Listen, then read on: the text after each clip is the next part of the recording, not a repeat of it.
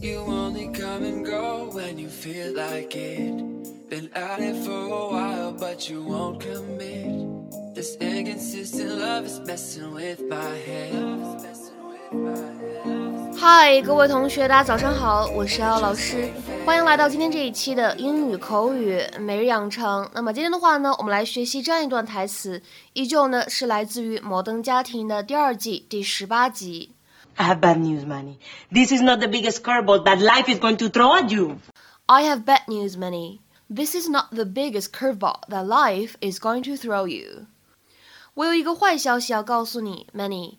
你生活当中最艰难的时刻还远远没有到来呢。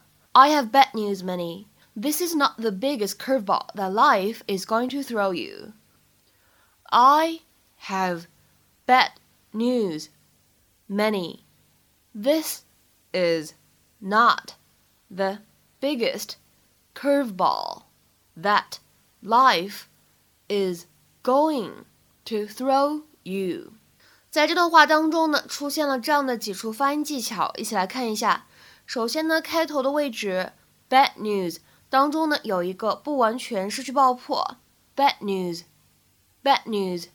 然后呢，this is 可以做一个连读 this is，this is。not the 出现在一起呢，不完全失去爆破 not the，not the biggest curveball。出现在一起呢，完全失去爆破，biggest curveball，biggest curveball。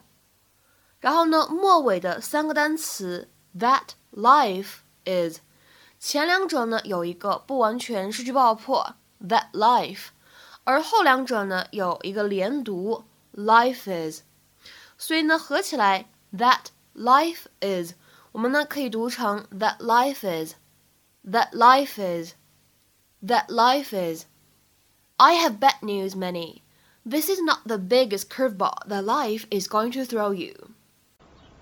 Morning, all. Good morning, Papi. Hump day. Am I right, Jay? Your day ends at 2.30. Can't come fast enough. Quint time. Am I right, Jay? Let's not make this a thing. Whoa, whoa, whoa. What is this? Where's my soft-boiled egg? I scrambled it. It's good for you to try new things. I don't want to try new things. You can't just spring this on me. I have bad news, Manny. This is not the biggest curveball that life is going to throw at you. Buddy, don't close yourself off from new things. Ever tell you a story about me and crab cakes? Thought I didn't like them, tried them, loved them. Wow. Are the movie rights available for that one? 在今天节目当中呢，首先我们看一下什么叫做 curveball。它的话呢，其实用来指棒球运动当中的旋球，或者我们说弧线球。In the sport of baseball, a throw in which the ball curves as it moves towards the player with the bat。这样一个单词 curveball，在口语当中呢，我们可以引申成为别的意思。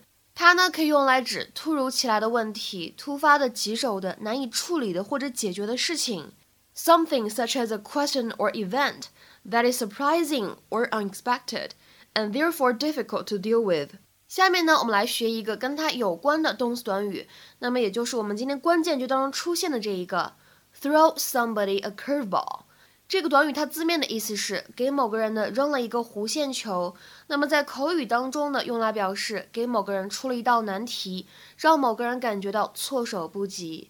Surprise someone with something that is difficult or unpleasant to deal with。那么这样一个短语呢，通常来说比较常见于美式英语。下面呢，我们来举几个例子。第一个，Mother Nature threw us a curveball last winter with record-breaking amounts of snow。去年冬天的降雪量创下了纪录，老天爷真是给我们出了一道意想不到的难题。Mother Nature threw us a curveball last winter with record-breaking amounts of snow。 再比如说第二个例子，Just when you think you have it all under control, life throws you a curveball。当你认为一切都在掌控之中的时候呢，生活就会冷不丁的给你出一道难题。Just when you think you have it all under control, life throws you a curveball。再比如说，看最后一个例子，The fact that Lily was leaving the company really threw Mary a curveball。Lily 即将离开公司，Mary 真的对此感觉到措手不及。 The fact that Lily was leaving the company really threw Mary a curveball。那么今天的话呢，请各位同学尝试翻译下面这样一个句子，并留言在文章的留言区。生活常常会冷不丁的给你出一道难题，适应适应吧。生活常常会冷不丁的给你出一道难题，适应适应吧。这样一段话应该如何使用我们刚才讲过的动词短语 throw somebody a curveball 来造句呢？期待各位同学的踊跃发言。我们今天节目呢就先讲到这里，拜拜。